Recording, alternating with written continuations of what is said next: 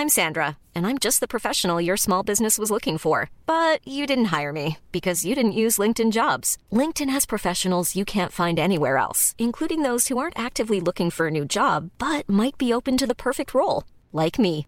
In a given month, over 70% of LinkedIn users don't visit other leading job sites. So if you're not looking on LinkedIn, you'll miss out on great candidates like Sandra. Start hiring professionals like a professional. Post your free job on linkedin.com/people today. Bonjour à tous et bienvenue à l'heure des pros. Le masque est désormais obligatoire dans l'espace public pour les enfants de 6 ans. Un drapeau européen a flotté le 1er janvier, non pas sur la marmite, mais sous l'arc de triomphe avant que l'exécutif comprenne sa bourde et retire Fissa, l'étendard aux étoiles. Enfin, Agnès Buzyn est décorée de la Légion d'honneur. Je ne sais pas si je dois rire ou pleurer devant l'amateurisme, la déconnexion ou la provocation. Appelez ça comme vous voudrez de ceux qui nous gouvernent. Il faut vous dire que chez ces gens-là, monsieur, on ne pense pas. On méprise. Je ne sais pas si je dois dire merci. Merci aux petits hommes gris, à côté de qui les pieds nickelés font figure de stratège. Je pourrais aussi dire merci d'alimenter nos émissions, nos débats, nos controverses, sauf que ce serait une joie mauvaise. Je pense à la France et il m'arrive d'avoir de la peine et du chagrin quand dans la même journée, un masque, un drapeau et une décoration me semblent pour le moins hors de propos. Vive 2022. L'année commence donc euh, sur les chapeaux de roue. Elle sera incertaine, passionnante, décisive. Bonne année à tous. Amour, santé, bonheur. Prenez soin de vous au moment où l'an nouveau est proclamé. Et merci chaque matin d'être toujours plus nombreux. Bonjour Elisabeth Lévy. Ce 1er janvier, je me demandais, je me pinçais. Je, je, je, je, voyais tout cela et je dis mais qui décide? Qui décide? Alors, euh, pour Bonjour les... Martin Blachier. Bonjour. Et bravo. Bravo. Merci. Pour ce que vous dites depuis euh, deux mois, moi je le dis à chaque fois, bravo. Vous, depuis le 1er octobre, tout ce qui arrive dans ce pays, vous l'avez annoncé. Donc, euh, et je prends à témoin tous ceux qui euh, nous euh, écoutent. C'est-à-dire qu'on nous avait annoncé le raz-de-marée, la déflagration. J'avais entendu euh, les alarmistes et, et, les enfermistes sortir le 15 décembre, nous annoncer que l'hôpital allait exploser, etc. Les chiffres. Qu'il y aurait a. des morts dans les rues. Les, les, les chiffres, on les a aujourd'hui. Comme toujours, il y a 58 000 cas euh, confirmés hier. Il y a exactement 3 500 personnes en réanimation. Ça n'a pas bougé. Ça n'a pas bougé. C'est une honte. Ces gens sont une honte. Il y a des gens que je ne veux plus entendre. C'est un scandale. C'est vraiment un scandale de, de, de, de comment dire d'agir le chiffon rouge comme ils l'ont fait entre le 1er et le 15 décembre. Certains, mais qu'ils se taisent à jamais. Bonjour Gérard Leclerc. Bonne année. forme, c'est bien. Ah mais faut être mais, mais écoutez, ça va, ça va. mais c'est les chiffres. Moi, je, on le dit depuis un mois. On dit, on va voir ce qui va se passer. 3500 personnes en réa, ça n'a pas bougé. Bonjour. Moi, je préfère trois vœux. Ah, ben, euh, je préfère parle. faire trois vœux que trois doses, si vous me permettez. Mais bon. que l'on parle un, un peu moins de Zemmour, un peu plus d'amour. Que l'on parle un peu moins du Covid, un peu plus de la vie que l'on parle un peu moins des idées noires et un peu plus de, et un peu plus de l'espoir. L'espoir, sinon rien. Monsieur, bonsoir. voilà. Tu peux reprendre tes esprits. Tu peux reprendre tes esprits. Amen. Jacques, ça me fait plaisir que vous soyez avec nous. Vous incarnez pour moi, moi la jeunesse, la vitalité. Oui, la jeunesse. L'espérance. Oui, vous êtes L'espérance, il faut faire rimer France avec espérance. Même l'énergie. Même Welbeck l'a osé. Ah, Welbeck. J'ai lu, alors tout le monde dit formidable, Welbeck. Je l'ai pas ah, vous aimez plus Welbeck Je trouve que, moi, je, je, je, trouve que c'est intéressant. Il y a 750 pages. Parfois, euh, vous, vous l'avez lu ou pas Pas encore. Bon, on en parle. Vous l'avez lu Non, non. Bon. Bah non, mais je suis pas. Il y a huit rêves dedans. Bon, les, les, rêves, tu peux de temps en temps. Mais, mais c'est bien. Évidemment que c'est bien. Dans la Bible, Évidemment que c'est bien, c'est très intelligent. Bon, les chiffres, parce que moi, ça m'intéresse. Vraiment, euh, ça m'intéresse. Les nouvelles règles. Nouvelles règles, c'est un truc. On si peut faire un test. Les nouvelles règles, qui a compris? Bon. Euh, les chiffres d'abord. Euh, Qu'est-ce qui se passe? Il euh, y, y, a un, quoi, moi, le chiffre le plus important, je l'ai dit, c'est les réa. 3500 personnes en réanimation aujourd'hui. L'hôpital n'a pas explosé. Est-ce qu'il va exploser? Est-ce qu'il peut exploser Ou est-ce que la crise est derrière nous? Euh, cette vague Omicron va pas faire exploser l'hôpital et va surtout pas faire exploser les, les réanimations. Euh, ce qui est dit en ce moment, c'est euh, effectivement ce dont on pouvait s'attendre quand on voyait les chiffres d'Afrique du Sud et les chiffres d'Angleterre, c'est qu'en fait cette vague Omicron a deux caractéristiques. Un, l'Omicron n'envoie pas les gens en réanimation. Alors les gens disent oui, ils n'envoient pas les gens vaccinés en réanimation, mais sauf que l'Omicron se balade essentiellement au sein de la population vaccinée. Donc moi, la vague Omicron, j'ai appelé ça la vague Il que ça, fantôme. en fait. La vague fantôme, c'est-à-dire que c'est une vague qu'on n'aurait pas vue si on n'avait pas testé les gens. Et en fait, on aurait cru que c'était la vague Delta qui avait continué. Et cette vague Omicron, en fait, a été un phénomène de panique fabriqué par du testing massif qui fait qu'on a pris peur avec le nombre de cas. Et c'est ce qui est dit dans tous les pays, c'est ce que Fauci dit aux États-Unis, c'est ce que Boris Johnson dit maintenant en, Angleterre, et c'est ce qu'on est en train de dire en France également. Donc on a paniqué pour Omicron, on avait peut-être certaines raisons de paniquer, mais il y avait quand même tellement de signes rassurants qu'on s'étonne du côté très alarmiste des déclarations de certains. Et ce qui, envoie les gens en réanimation, c'est encore le Delta. D'ailleurs, en France, ce sont les régions où le Delta est le plus haut par rapport à l'Omicron, où il y a le plus de patients en réanimation. Donc, le phénomène Omicron a été un phénomène médiatique, a été un phénomène de testing, mais ne sera pas un cataclysme Médiatique et politique, euh, tout de même, parce que mais- c'est- c'était quand même des politiques qui nous annonçaient, mais- et des médecins, pardon, qui nous annonçaient, moi je les ai entendus sur ce plateau, bien hein, mais- l'hôpital va exploser. Alors j'en profite pour dire, vous me permettez, que tout ça est écrit dans Causeur, où Martin Blachier nous a donné une grande interview faite il y a trois semaines, hein, il y a 15 jours. Voilà. Oh, je la star. Ouais. Non, mais euh, alors je vais pas les citer. C'est- pub. Je vais pas les citer. Moi euh, j'aurais assez envie de le faire. Non, je vais pas les citer parce qu'après on va te dire voilà, tu les nommes et ils vont être euh, comment dire poursuivis. euh, Oui, menacés, ou menacés. Donc je vais pas les citer. Mais enfin, c'est un scandale. Mais c'est un vrai scandale en fait. Le, le- le D'a- scandale. D'annoncer que d'agiter la peur. D'ailleurs, je trouve qu'il y a un homme qui est formidable depuis le départ de cette pandémie, c'est Bernard-Henri Lévy. Parce qu'il est courageux. Pourquoi il est courageux? Parce que quand tu es sur ces thèses-là, tu te retrouves avec euh, Florian Philippot, tu te retrouves avec l'extrême droite, tu te retrouves avec euh, euh, effectivement parfois des gens avec qui tu n'as pas envie d'être, pour tout dire. Mais Bernard-Henri Lévy, avec courage intellectuel, regardez les, tweets qu'il a fait. Il les a fait durant toute cette période de, de Noël. Euh, je pense qu'on va les, découvrir à, à l'antenne. Euh, rappeler inlassablement que plus on teste, plus on trouve qu'Omicron est plus contagieux mais moins meurtrier qu'un virus en mutant cherchant nos failles immunitaires s'affaiblit. Bref, que l'actuel climat de psychose est absurde et suicidaire.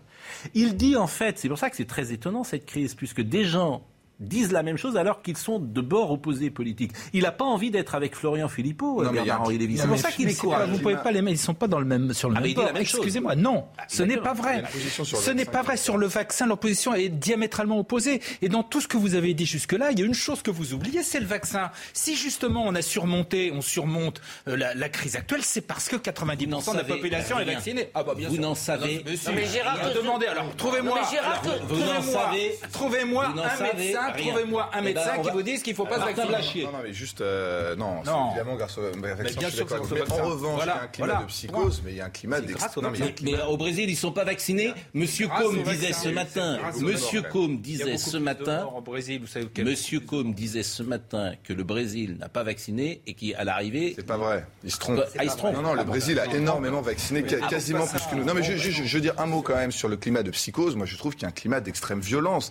D'avoir entendu certains urgentistes dire qu'il fallait laisser les mourir, les, mourir les gens non vaccinés et d'autres qui disent qu'il faut vacciner les enfants de force. Là, je pense que je parlais de fanatique, Là, mais on est complètement dans le fanatisme. Enfin, depuis- sont Enfin, à quand même, le ministre a parlé de délire, il a parlé. C'est- eux qui délirent. Non, mais si. Excuse-moi, Gérard, les mecs qui nous imposent le masque en extérieur pour une vague. Et attends, attends, pardon, je vais finir. Avant que. Non, mais je vais d'abord. Non, mais je suis en train de parler, tu vas pas me couper tout de suite. la Le, on nous dit. On nous dit dans la même phrase, on ne peut pas arrêter les contaminations, mais vous allez porter un P de masque dans la rue. Est-ce que ça a du sens? Je n'en peux plus de leur stupidité. Je veux dire, on nous dit de pas boire dans les trains. Et maintenant, t'as des mecs qui sont en train de bosser à Bercy pour faire la liste des gens qui ont quand même le droit de boire. Non mais, on est chez Et- les dingues. Et vous, et vous demandez aux gens On de ne pas boire un café debout. Je vous le dis, pour un énarque, le kiff, c'est de fermer le pays. Quand vous vous serez mis ça dans la tête, le kiff, c'est de fermer le pays. Ils ne savent rien faire d'autre. Jean Castex, c'est son logiciel. C'est un énarque. Sauf que oui, Il veut fermer le pays. Il n'a jamais pris un. Non, non, non, non, non, simplement. Sauf que vous oubliez une chose qui est quand même un peu gênante dans votre démonstration, c'est que la France est l'un des pays qui a pris le moins de mesures. Je dis bien le moins de mesures. pas vrai, l'Angleterre, tout est ouvert. L'Angleterre, tout est ouvert. Excusez-moi, l'Angleterre, ils ont confiné un moment. Jacques pas fait en France. On a Jacques Séguéla. Eh ben oui. On a pris, on a Eh ben pris- oui, ils ont fermé les écoles davantage que nous. Séguéla. on a si, pris- c'est vrai. On a pris le problème à l'envers. Oui. Bien sûr qu'il fallait combattre le Covid, mais il fallait surtout apprendre à vivre avec le Covid. Enfin, depuis des siècles, on vit avec le rhume, on vit avec le cancer, on vit avec tous les malentendements, on vit avec les accidents de la route, on vit avec les accidents d'avion, on vit avec la mort. Et, et, et, et on s'en porte pas plus mal, sauf Non, mais vous vous rendez quand compte elle arrive. de Donc il faut absolument vivre public, avec le Covid. Et vous, et ça ne vivre avec le Covid. Et vous, ça ne vous fait rien. Demandez aux enseignants ce qu'ils en pensent. Dans l'espace Voilà, public. Les, les, les, les, les- Dans la rue, je vous parle pas des enseignants. Vous vous rendez compte que vous acceptez une société. Mais non, mais attendez, d'abord, ne dites pas vous, parce que je suis pas, Vous, suis pas vous, là, je suis le- pas, je suis pas, je suis pas ministre, j'en ai rien décidé du tout. Effectivement, le masque, c'est fini. Vous, aurez, à mon avis, une décoration. Vous avant moi. ministre de l'Éducation. Je sais pas qui va me tu seras ministre Euh, Zemmour. rassurez-vous. Euh, pour, ce qui est du masque, pour ce qui est, moi, effectivement, je suis pas convaincu par le masque dans la Mais rue. que ça sert à rien. Il faut se révolter. Mais, mais ça ne sert, c'est pas être convaincu ou pas. Enfin, on est. Il y a un argument, il y a un argument, c'est qu'il y a des, endroits dans la rue. Mais il y a un argument, c'est qu'on connaît pas la différence entre dehors il y a et dedans. Un argument, c'est qu'il y a dans la rue, il y a, bien sûr qu'il y a des rues où il y a la Il faut pas personne, faire sortir des enfants parce qu'ils peuvent se faire Il y écraser. a des endroits Ah dans la rue où il y a des concentrations de population. Mais vous n'êtes pas sérieux. Voilà. J'espère que vous n'avez plus de moto. Mais je suis pas, il fan. faut pas, il je faut suis pas défendre ces mesures parce qu'après, ça veut dire qu'on est prêt à tout accepter. ça veut dire qu'on vous dirait de mettre un pneu sur la tête, vous diriez mais oui, Je ne la alors, défends pas. Je ne la défends Non, pas. Je dois savoir qu'il y a un certain nombre de médecins. On va Quand est-ce qu'on écouter. va se révolter Parce que, juste un mot, moi, ce qui me Écoutons fascine. les nouvelles règles. Ce qui me fascine, c'est que les gens acceptent. Alors ça, acceptent, ils ont accepté beaucoup de choses, beaucoup de restrictions Attention, de leur attention. liberté depuis 20 ans. Ils ont accepté les caméras, ils ont accepté les contrôles d'identité, ils ont accepté- caméra, Et moi, je pas suis pas contre. Liberté. Moi, j'ai Bah si, ah, si, si, c'est des. Quel est le problème Mais en quoi ça Enfin, te gêne Quand vous êtes caméra filmé, c'est une limitation de la liberté. Mais en quoi Si, c'est- bien en quoi- sûr. en quoi Ah bon En Ah quoi vous, ça l'est pas En- en quoi qu'il y a y ait une caméra gens- dans une rue, porter un masque dans la rue, ça ne gêne pas. quand je dis ça, je dis que moi je l'accepte. Mais en quoi Mais, Mais bien sûr que si que c'est une. bah, mais en quoi bah, Dites-moi en C'est une quoi intrusion dans votre vie privée. En caméra, quand je suis dans Mais la rue, c'est une intrusion dans vous, ma vie vous pouvez privée. très bien être avec quelqu'un, vous n'avez pas envie de ça sache, etc. Ah bah oui, ah bah si, si, vous, vous avez Eh une bah vie oui. personnelle Je parle avec des pas de gens, moi, parce que ça, c'est moi je l'accepte. Mais non, mais c'est incroyable que il le, a raison, le mais- débat, le débat sur les Il y a une légitimité. Ça fait, ça fait des années. Il y a une légitimité. Chers Là, amis. il n'y en a pas. On va écouter, on va voir les nouvelles règles. On va voir les nouvelles règles. Mais avant cela, je voudrais quand même vous dire le climat. Une mère de famille m'a envoyé euh, un mail qu'elle a reçu de son école. Donc euh, voilà, euh, madame, chère, chère madame, cher monsieur, pour les conditions sanitaires, etc. Recommandation, dans une école, garder son enfant à la maison à la moindre suspicion de maladie.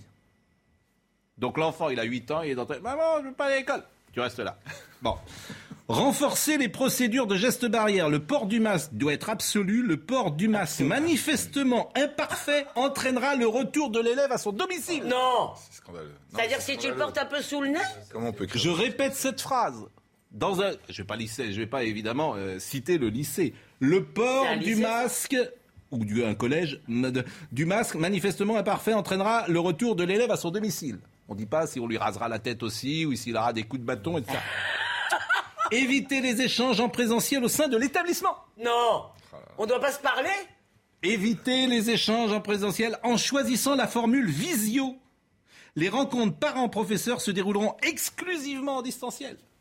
Et ben voilà la société dans laquelle vous êtes. Et vous vous applaudissez. C'est votre problème. Non, il n'a pas Moi- applaudi. Mais si. Il n'a pas applaudi. Vous avez, vraiment des- Vous devriez condamner, mais vous devriez, vous devriez vous battre pour parfois cela. vous faites peur. Mais vous devriez- parce que vous êtes un terroriste. Excusez-moi, intellectuel. Vous, vous, vous, comme ça, vous. Laissez- Il a pas applaudi. Je n'ai pas applaudi. Est-ce que j'ai applaudi Mais c'est la même chose Non, non, en fait. voilà, voilà, donc vous avez mis, vous ça, ça avez mis le doigt dans vous un engrenage.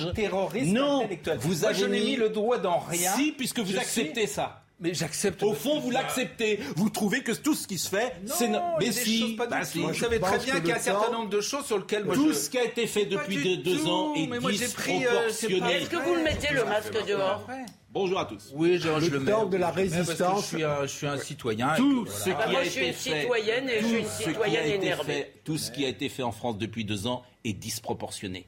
Voilà. Donc il faut le reproportionner Et donc, le temps de la résistance est venu. Oui. Bon, je mettrai pas Alors le ça, masque. merci Jacques. Même si je suis Jacques complètement à risque, je ne mets pas le masque dans la rue. Ah, mais, Jacques dans mes bras. mais je le mets quand je vais. euh, Ben oui, quand tu vas Alors, euh, quand- quand je vais le dans une métro. cinéma. Les nouvelles règles. Quand tu Vous avez compris quelque à, chose cha- de- à chacun de réguler sa propre défense. avez compris quelque chose aux nouvelles règles avec le Covid. Vous avez compris quelque chose aux nouvelles règles Jacques qui dit, je Eh vais bien, si vous n'avez rien compris, soyez gentil. Camille, euh, ah oui, parce que ah, là, j'étais un petit peu en province. Les gens disent, vous êtes sympas tous, mais parlez pas tous en même temps. Donc, je propose qu'il n'y ait que moi qui parle. Mais ça quand même. Finalement, ça ne changera pas tant que ça. changera pas grand-chose. Non, mais c'est- c'était- cette émission, non seulement cette émission depuis le début, c'est à peu près ça. hein, tu l'as Vous parlez pour vous-même, mais vous parlez pour les autres maintenant. Ce qui est encore, ce qui est encore mieux, puisque avant même que je n'ai pu ouvrir la bouche, vous Et- avez, décidé de ce que j'allais dire. Avant qu'on dis pas parle ça. pas tous en même temps, Je dis que vous manquez de courage intellectuel. je voudrais juste dire que Jacques. Seguela a appelé à la résistance. Je tiens à ce que ce soit. Je salue. Alors, il y a plein d'amis. Vous savez qu'on parle de vous, des. Alors, Gérard, on parle de vous. Bon. Là, je salue Christophe Jameau, qui est un journaliste euh, à- à- à- de sport et qui me dit J'adore la mauvaise foi avec Mister Leclerc. Bonne année, nous dit-il. Eh oui. Et c'est important. Merci. Alors maintenant, ça part- il vient d'ajouter quelque-. Avant, il parlait tout seul, il parlait pour moi. Maintenant, il, il donne, des- il cite des, des gens qui parlent dans cette Et je Non, mais- salue Non, Christophe mais Jameau. Il y a plein de gens Gérard qui n'a- le disent. il a à Ouais. moins désapprouvé que nous, mais il n'a pas approuvé. Mais non, il, j'ai- il a Oui. pas approuvé, mais c'est. Mais c'est pire. C'est Chamberlain. c'est Chamberlain. C'est Ponce Pilate. c'est pire. C'est, c'est, c'est- voilà. Ils- ils ne- en fait, en fait, ils ne se rendent pas compte. Et c'est ça. il, je voilà. le, voilà. Mais il au, voilà, Il. mais, je, Il je se lui ai rend. dit affectueusement. vous Eh avez oui, bien compris. mais- Ils ne se rendent pas compte du changement de société qui s'opère sous nos yeux. Ils pensent que c'est pour quelques mois. Et c'est fini le monde d'avant. C'est ça. Enfin, ça que- dépend un peu de nous, Ma Pascal. conviction, la conviction, c'est que c'est fini le monde d'avant. C'est qu'aujourd'hui, tu auras les petits hommes gris. Ils veulent fermer le pays. C'est le principe d'un énarque. Fermer le pays Mais c'est normal, ils veulent tout contrôler. Mais ils veulent tout contrôler, mais c'est normal. C'est des systèmes, c'est pas les les hommes. c'est pas les hommes. Si, si, Mais c'est les hommes. C'est pas les hommes. Mais quand tu es haut fonctionnaire, euh, par exemple, euh, Éric Dupont-Moretti, qui se prend désormais pour le porte-parole de ce gouvernement, il parle tout le temps. Je sais pas pourquoi. Il y a deux porte-paroles maintenant. Il a dit c'est pas le- la politique qui gouverne, ça doit être le virus. Il a dit Ouais, ça. mais ça, ça, Cette cette phrase est folle, en fait. depuis le début. Cette phrase est folle. le- Mais voyons les nouveaux, euh, les nouvelles règles. Camille Baron. Rien que ça, on devrait les virer pour cette.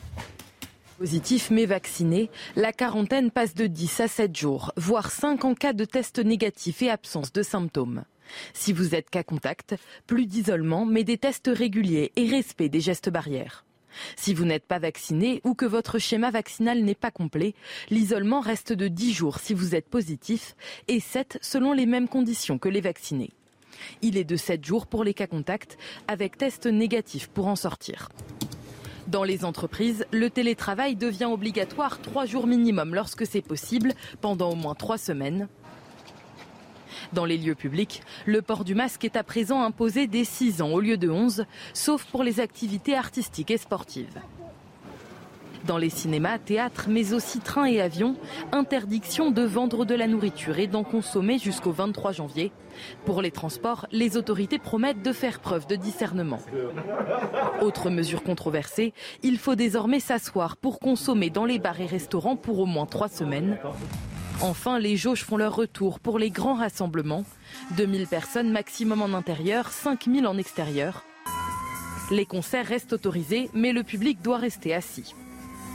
Le public, oui. Alors, et, et alors, dans les stades de football, les stades de football, euh, c'est-à-dire que tu au Stade de France, tu pourrais faire une place sur deux. Bon, là, tu mets 5000 personnes dans un stade de 80 000. On revient à... Et ces gens, franchement, tu te dis, mais, mais ils, sont, ils sont tombés sur la tête. hein. Non, mais il y a, Vraiment, le, problème, c'est qu'il y a un décalage entre les mesures qui sont prises et ce qu'on connaît sur l'épidémie. C'est-à-dire qu'au moment où on apprend de l'Angleterre que l'Omicron, finalement, c'est bénin et que ça circule dans une population vaccinée de gens protégés et que finalement, on va avoir la fin du Delta comme c'était prévu et qu'on l'avait prévu avant, ils arrivent avec leur passe vaccinal, ils arrivent avec ces règles-là. Donc en fait, ils sont en décalage d'un cycle par rapport à l'épidémie. Et moi, c'est vrai que je pense que le passe vaccinal, on pourrait se poser la question de le continuer. Et d'ailleurs, Eric Combe, qui était interrogé chez vous, le dit également. Et cette troisième dose dans la population la plus jeune, est-ce qu'on continue? Alors justement, moment, moi je suis cerné. Attendez, Jacques, parce que comme il est à 5 minutes, je veux que Martin puisse s'exprimer. Je, euh, je suis cerné parce qu'il y a le réel. J'ai pas de statistiques, mais il y a le réel. Bon, Je suis comme tout le monde, j'ai passé huit jours dehors, j'ai écouté des jeunes. Je suis cerné par des jeunes qui font leur troisième dose, qui sont malades comme des chiens, c'est-à-dire 40 degrés dans le lit pendant 48 heures, et qui deviennent positifs le troisième jour. Alors, est-ce que lorsque euh, tu es jeune et que tu as une immunité forte, est-ce que la troisième dose, précisément parce que tu es jeune et que tu es bourré d'anticorps, te met par terre? Non, mais la troisième dose rebousse un système immunitaire qui est très préparé. Et c'est vrai qu'il y a une forte réaction. Euh, moi, j'en ai eu autour de moi. Effectivement, pendant 24 heures, les gens font euh, une grosse fièvre. Et puis, au bout d'un moment, ils reviennent sur pied. Oui, mais alors, 24, 48 heures. C'est quand même... Oui, mais t'as 20 ans, t'as peut-être pas envie d'avoir ça. Troisième dose. T'es pas en danger. Troisième, dose la 18e. Pour la population non fragile, moi je pense qu'elle devrait être discutée. Et je pense qu'elle devrait être annulée. C'est-à-dire qu'on devrait réserver cette troisième dose pour la population la plus âgée et être très incitatif sur cette population-là. Mais la jeunesse, aujourd'hui, je vois pas pourquoi il faudrait la mettre dans le cadre d'un pass vaccinal. D'autant qu'il y a quand même des cas qui sont incroyables. Moi, j'en parlais avec des médecins, parce que j'ai rencontré plein de médecins pendant mes vacances. Ils me disent, par exemple, il y a des, jeunes qui ont très mal subi la deuxième injection. Ils ont eu des petits effets secondaires, pas graves du tout, mais ils n'ont pas du tout envie de se faire la troisième. Et ils se retrouvent ultra violentés. Tous les jours, ils sont pris à partir à la télé en disant si vous vaccinez pas, vous êtes dans un délire. Et en fait, ce ton, il doit changer parce que il ne changera pas. C'est pas aussi important. Il ne changera pas. Il changera dans 4 mois parce que ceux qui gouvernent ne seront plus là. C'est-à-dire que euh, dans 4 mois, je prends pas de risque en disant que euh, Emmanuel Macron, j'en sais rien. Mais dans 4 mois, je ne prends pas de risque en disant que Jean Castex et Olivier Véran ne seront plus là.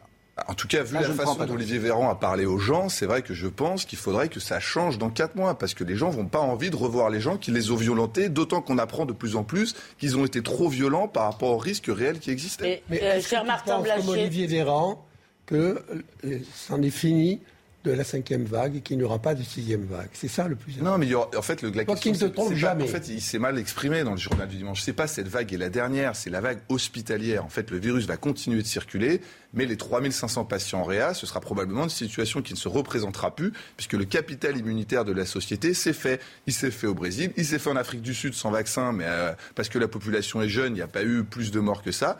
Et il s'est fait euh, grâce au vaccin avec un nombre limité de décès, mais il s'est quand même fait. Donc effectivement, l'impact de ce virus sur nos sociétés, il a déjà été fait. On a le capital immunitaire et maintenant ça va circuler. Donc on entre dans le comme le Micron, comme le Micron aujourd'hui. Juste un mot sur parce que vous avez dit il faut une très forte incitation euh, pour euh, faire vacciner les personnes fragiles. J'imagine peut-être y compris les enfants fragiles. J'ai vu qu'il y en avait 450 000, les enfants immunodéprimés.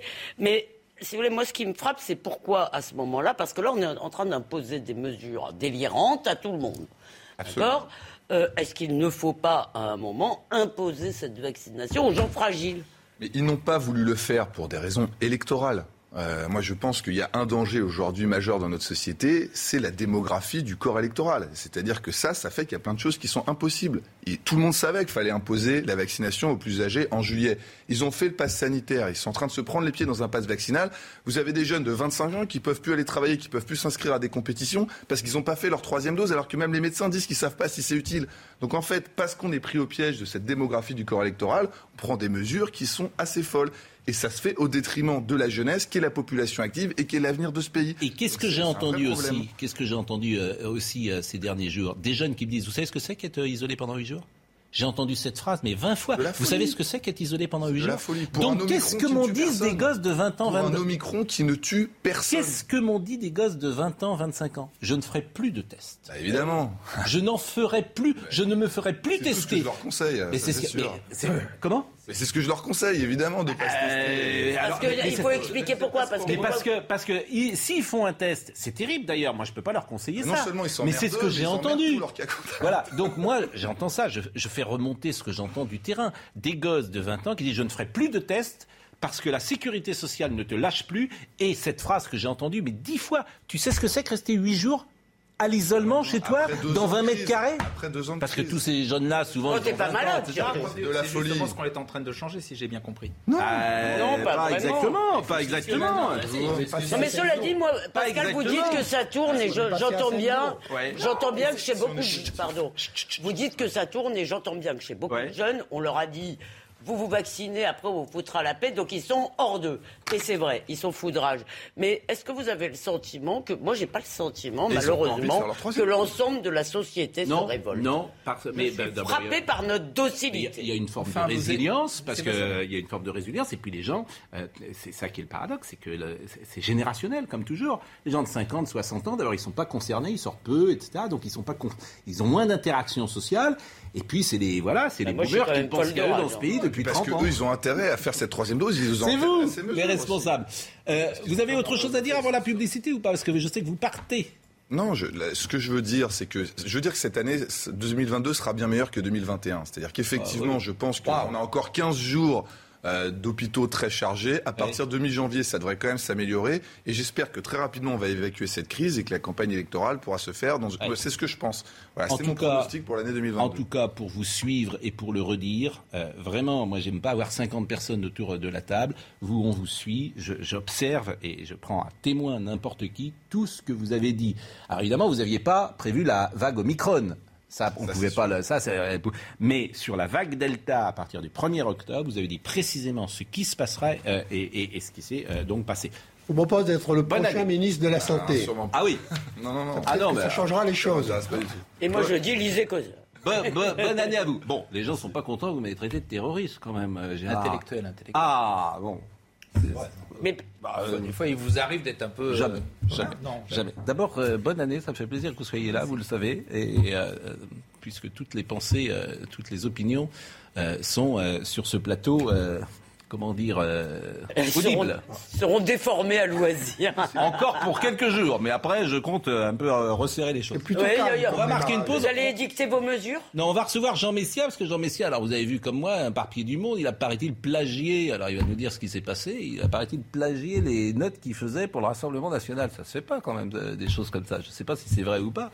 Euh, merci Martin. Euh, Et je- bravo Martin. je salue, c'est pas mon genre de saluer toujours euh, des confrères, l'excellent David Pujadas, parce que David, que j'ai écouté l'autre jour, il, est, il, il arrive sur nos positions, visiblement. Ouais, tout à fait. Euh, il arrive sur nos positions, et ce qui est très rare hein, dans l'espace médiatique, parce que, alors évidemment, l'espace médiatique, c'est, c'est le porte-parole du gouvernement, globalement. hein, si Bon, je- Pas tout l'espace. Pas tout, mais on n'en est pas loin quand même.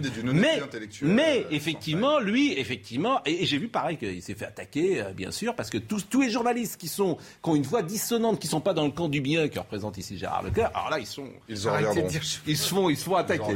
Gérard, Gérard n'a pas approuvé encore Mais une Gérard fois. est un ami d'abord, c'est ça qu'il faut Moi, dire. Je pense qu'il y a que la vaccination qui peut nous en sortir et qu'il faut pousser la vaccination. Oui, notamment les gens. Et la vaccination de La qui pause, la pause. À tout de suite, la pause. Rendez-vous avec Jean-Marc Morandini dans Morandini Live du lundi au vendredi de 10h30 à midi. Jean Messia, bonjour.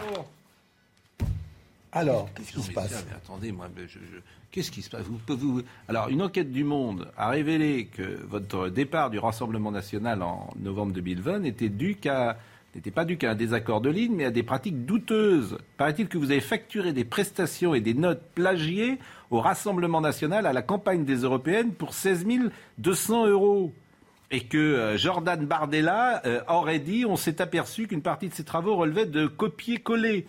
Nous avons alors décidé de prendre nos distances avec lui.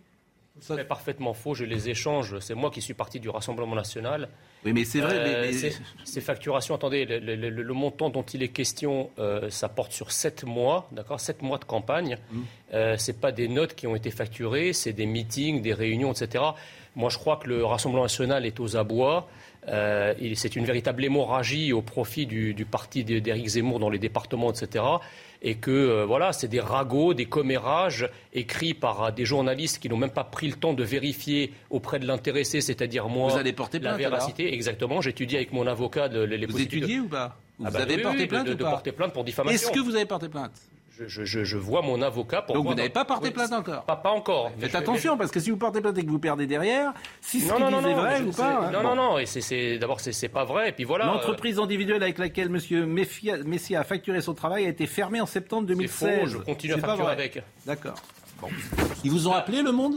Écoutez, un, un article écrit entre le, le Noël et le Nouvel An. D'accord? Ils ne m'ont même pas eu au téléphone pour avoir le moindre, Ça, euh, la, moindre, la moindre information. Euh, Qui- sur- c'est- Non mais c'est vrai, c'est-à-dire que le monde n'a pas cherché à vous joindre pour que vous donniez votre avis. Exactement. C'est Et fascinant. le Monde. Grand journal, grand Et journal. c'est Le Monde. C'est le monde. Alors, si non, ce que vous dites est vrai, que je ne peux pas un- vérifier. C'est des ragots et des commérages qui sont classe, parce que c'est le monde. Surtout mais que, c'est des ragots et des commérages qu'il quand vous même. hein. appelle, me semble-t-il. Voilà, c'est le principe limite- du journalisme. à- à- attendez, à la limite. Check and contre-check. Quelle urgence Bon. il y avait à écrire ce papier Ah non, mais Ils ça, auraient c'est pu- autre chose. Ils auraient pu attendre 2-3 jours de m'avoir au téléphone pour écrire un article correct. Non, mais ça, ça n'a rien à voir. Euh, Voilà. Ils font ce qu'ils veulent. Et Euh, puis mais, moi, je euh, voulez, les, les boules. Mais je veux savoir s'ils vous ont pas appelé. Les ne boules qui émanent du Rassemblement national et notamment de- d'une personne qui se. Il y a une personne qui déclare Oui. une chose, les journalistes la vérifient pas, comme quoi je devrais de, de l'argent, etc.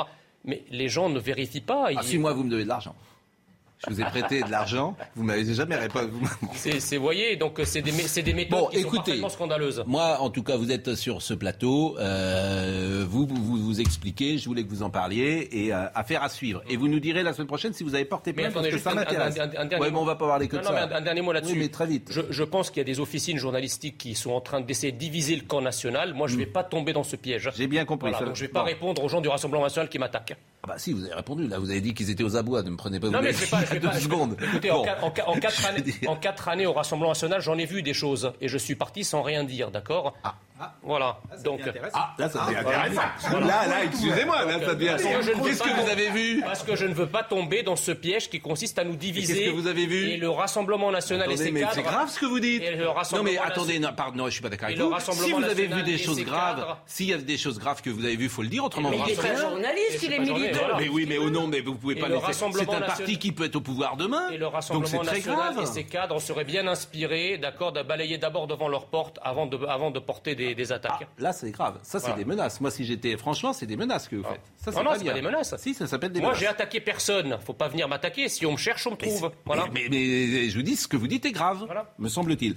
Euh, écoutez Olivier Véran, qui est encore. Juste un mot peut-être. Oui. C'est une initiative, à votre avis, de, de, de Bardella ou c'est euh, plus large que ça? Non, je pense que c'est une boule puante qui émane d'un certain nombre de cadres du RN qui n'ont pas compris qu'on- que certains journalistes cherchaient à diviser le camp national. Il Ils sont tombés à pieds joints dans ce Il piège. est ministre de la Santé jusqu'au 24 avril. Écoutons Olivier Véran. 25 millions d'injections dans les 5 prochaines semaines pour nous protéger. Ça, c'est la première réponse. Deuxième réponse, des mesures de freinage, surtout pour Delta. C'est le télétravail qui devient obligatoire. C'est la limitation des grands rassemblements. Et c'est ce fameux pass vaccinal que je défendrai à l'Assemblée nationale aujourd'hui et cette nuit. Bon, bah écoutez, on verra euh, le résultat. Là, il porte son masque, hein, parce qu'il est à la télé. Quand il est à, à l'Élysée, qu'il reçoit, et qu'il fait une fête, il enlève son masque. Mais euh, c'est pas grave. Euh, en revanche, euh, je peux vous faire écouter euh, isolement assoupli, parce que ça, ça m'intéressait. Marion Delpech. Dans cette brasserie lilloise, pas de cas de Covid ni de cas contact pour l'instant. Les 13 salariés ont été épargnés par le virus, mais à l'annonce de l'assouplissement des règles d'isolement, la prudence reste le maître mot pour le gérant. Je pense que c'est une bonne chose. Euh, on pense ça avec, plaisir, mais euh, on a appris à être méfiant. Donc euh, on ne sait pas comment l'épidémie va, va évoluer et donc on est très très prudent.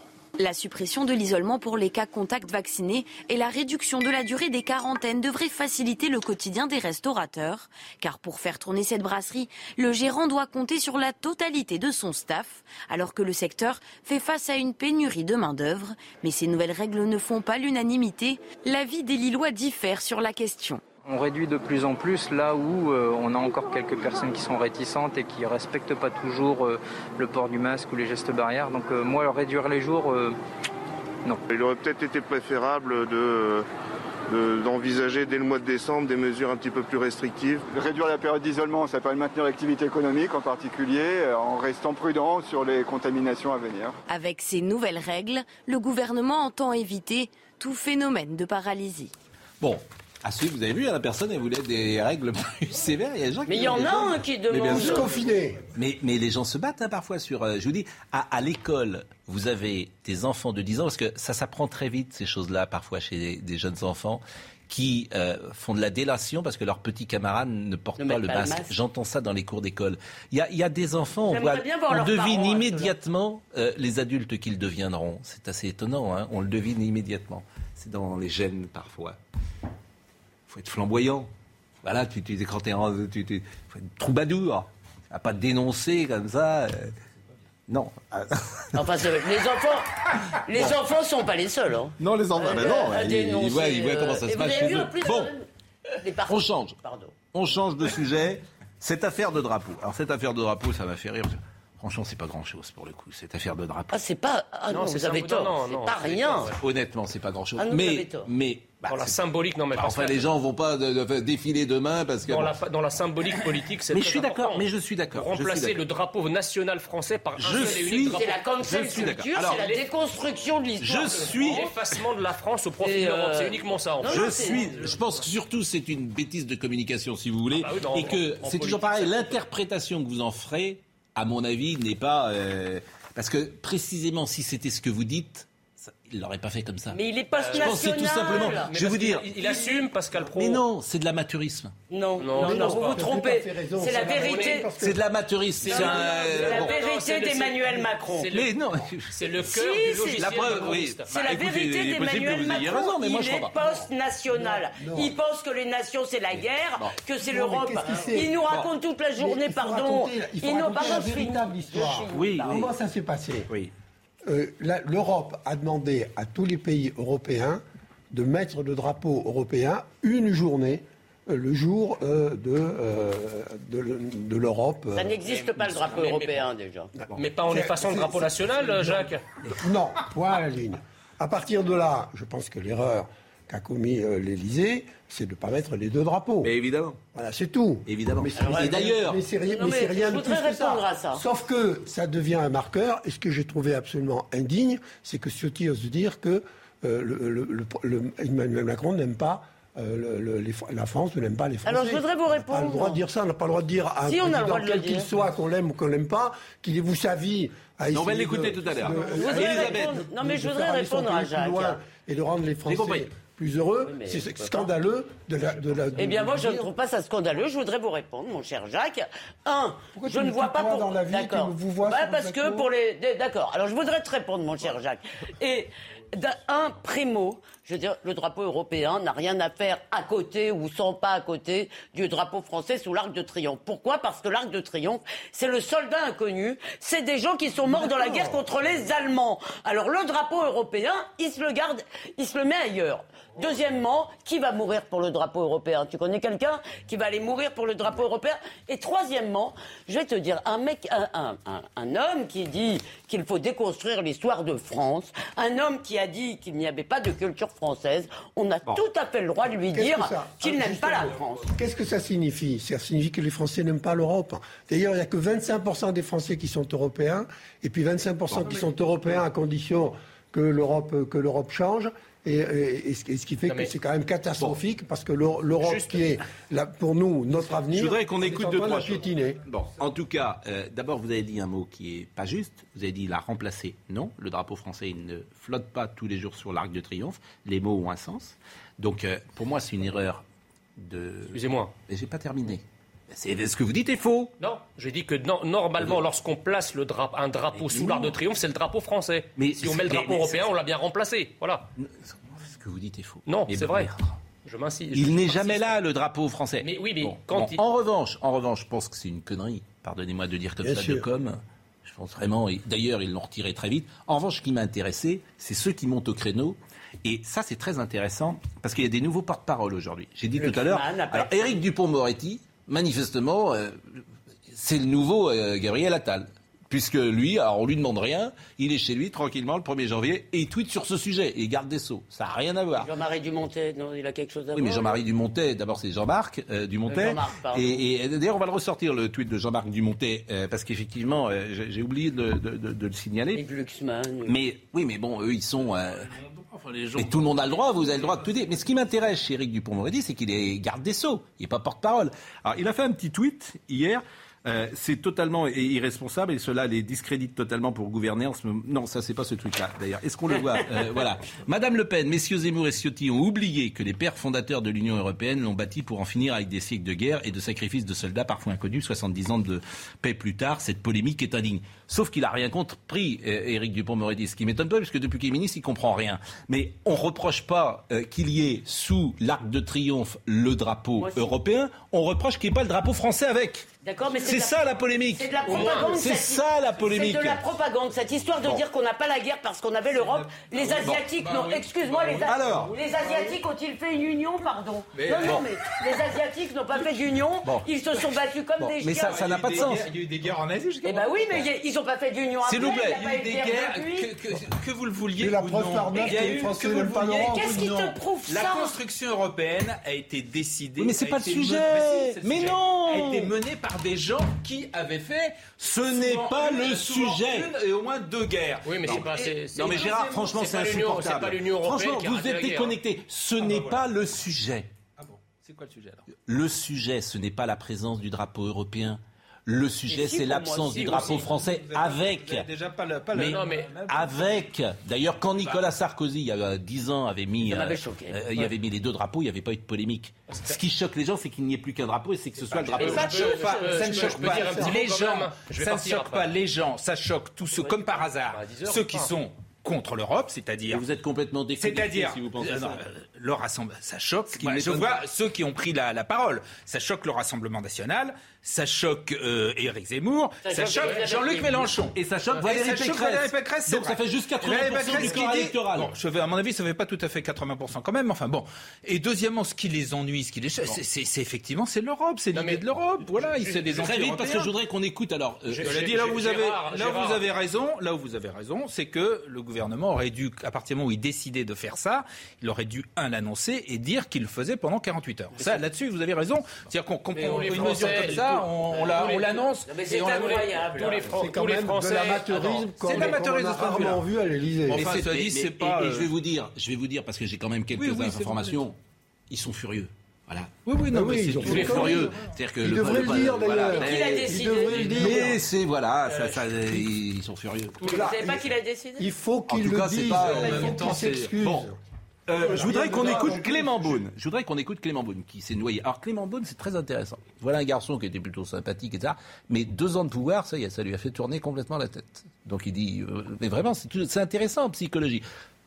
Il donne des leçons. Alors il a parlé de photocopieuse de l'extrême droite pour Valérie Pécresse. Cons. En fait, il est jeune, euh, Clément Beaune, mais en fait, il est vieux dans sa tête. C'est le logiciel des années 80. Il est né en 81 et on lui a mis le logiciel avec quand il est né. Donc il n'a pas compris que la société a changé. Donc je vous propose d'écouter euh, Clément Beaune, ce qu'il a dit sur ce sujet. le drapeau français, puisque Marine Le Pen, inspirant M. Zemmour, inspirant Mme Pécresse et M. Ciotti, puisque mot pour mot, dans les communiqués, dans les tweets, les mêmes mots utilisés par Mme Pécresse et par l'extrême droite. Ça doit quand même nous alerter. Ils ont dit n'importe quoi et ils ont menti. Alors, quelle est la on ne- réalité Nous n'avons pas retiré, nous n'avons jamais retiré. Ceux qui, vous les images, tout est transparent, voient bien qu'il n'y a pas un drapeau français qui a été retiré de l'Arc de Triomphe. Il n'a pas été remplacé par le drapeau européen. Mhm. Le drapeau français, ce qu'on appelle le grand pavois, il figure, les patriotes devraient le savoir, pour les grandes cérémonies. Tout seul. 14 juillet, 8 mai. 14 juillet, 11 novembre et d'autres cérémonies. Ce grand pavois. Et nous avons, donc le drapeau européen a été installé là où il n'y avait rien. Donc ces gens-là, qui se disent patriotes, qui sont des patriotes de pacotille, préfèrent le vide au drapeau européen. Bon, patriote de pacotille pour Valérie Pécresse, mais écoutez surtout ce qu'il dit sur la photocopieuse, où il a, comment dire, il a comparé euh, Valérie Pécresse à la photocopieuse de l'extrême droite. Nous n'avons aucune leçon de patriotisme à recevoir de Mme Le Pen, de M. Zemmour ou de Mme Pécresse qui devient une photocopieuse de l'extrême droite jour après jour.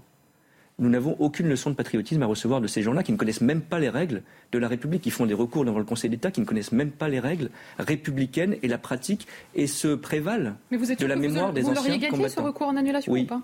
Oui, parce qu'il n'y a pas, par ailleurs, il n'y a pas de règle que, juridique comme de Thomas, pavoisement. Bon, quand je parle de logiciel des années 80, chez un jeune homme pourtant, puisque euh, en plus il fait jeune, euh, il est né en 80, c'est que ce logiciel euh, d'expliquer que tous les gens de droite sont d'extrême droite, c'est le logiciel des années 80.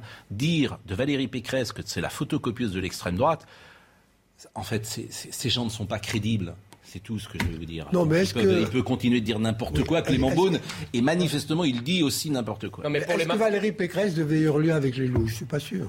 pour les On aurait pu le macronistes, faire, c'est mais en vrai que dans le- sourdine. mais pour les, macroni- pour les macronistes, de toute Euh, façon, tout ce qui en- s'apparente. enfourcher, euh, Marine Le Pen et, et- et Zemmour. Mais ça, ça n'a pas de. c'est- Mais c'est ça, pas- c'est- c'est pas non c'est plus un argument que j'entends depuis 50 ans, c'est-à-dire que fallait pas dénoncer le goulag à l'époque parce que fallait pas être avec ceux qui le dénonçaient. problème de temps. Mais je suis désolé de vous le dire. Il faut dire les choses telles qu'on les sent. On peut le faire avec maîtrise et avec intelligence, on est obligé de le faire avec violence. Mais, pour tout, Jacques, elle a tellement raison, Valérie Pécresse, qu'ils l'ont retiré ce qu'ils appellent le grand pavois.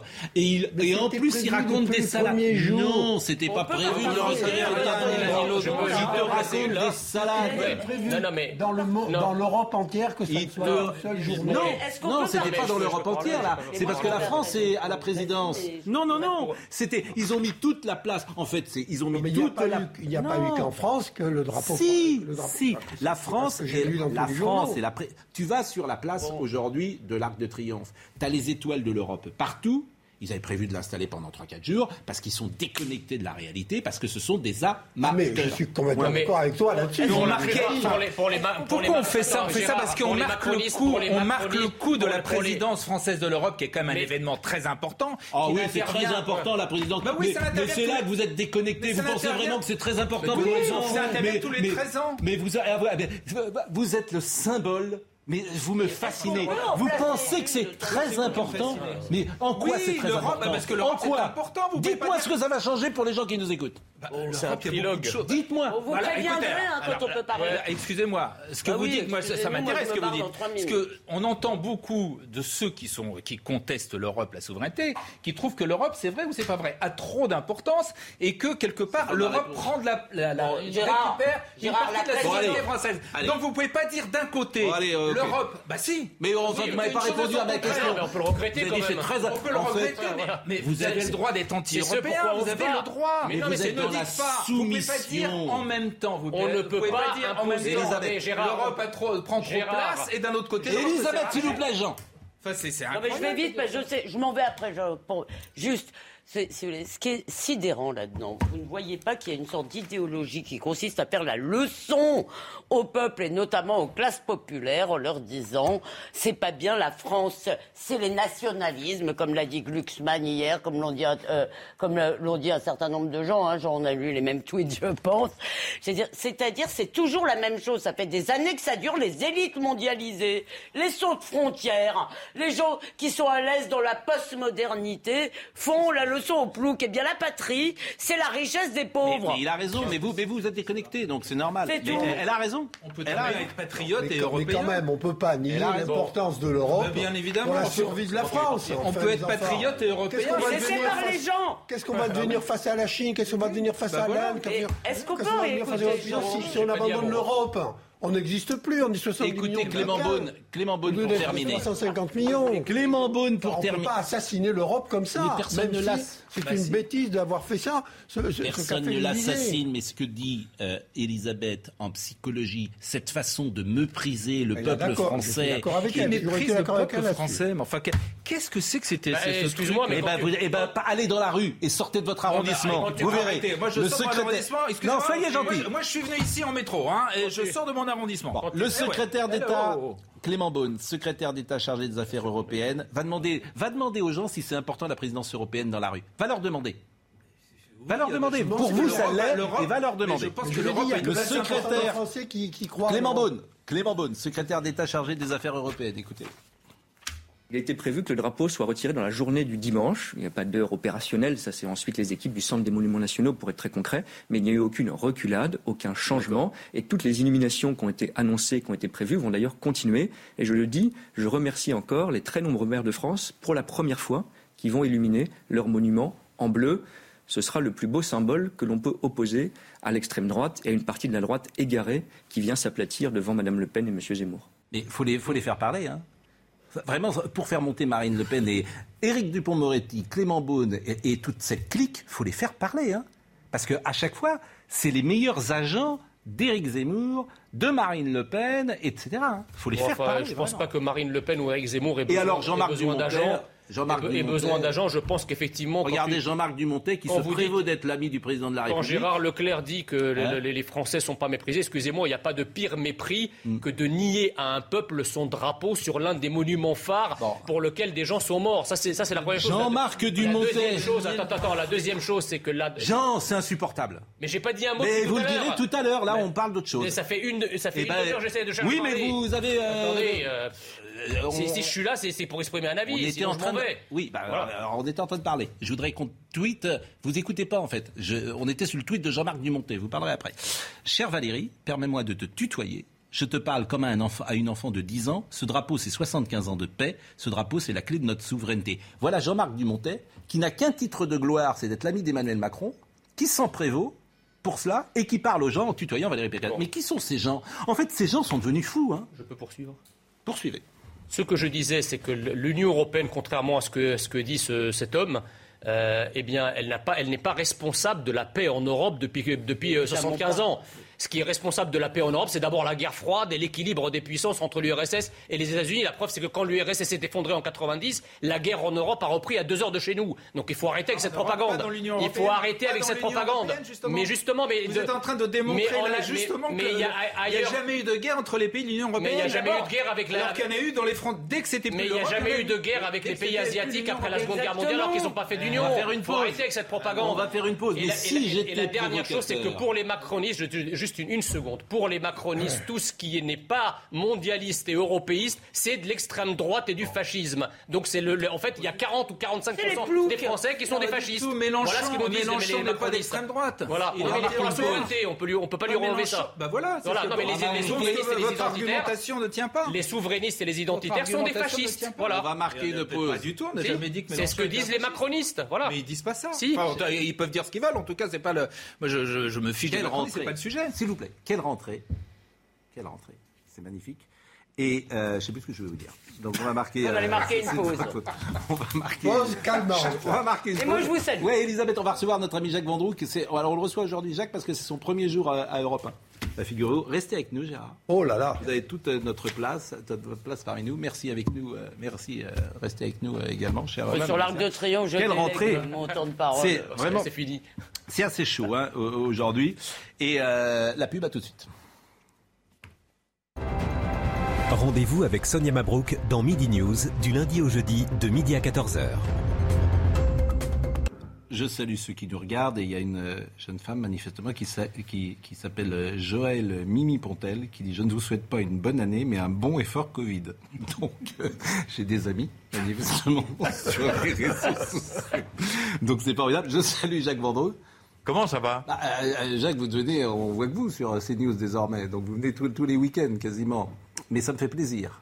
Aussi. Et vous êtes venu aujourd'hui parce que euh, après X années, 55 ans. 55 ans sur le service public, c'est aujourd'hui votre première journée à Europe 1.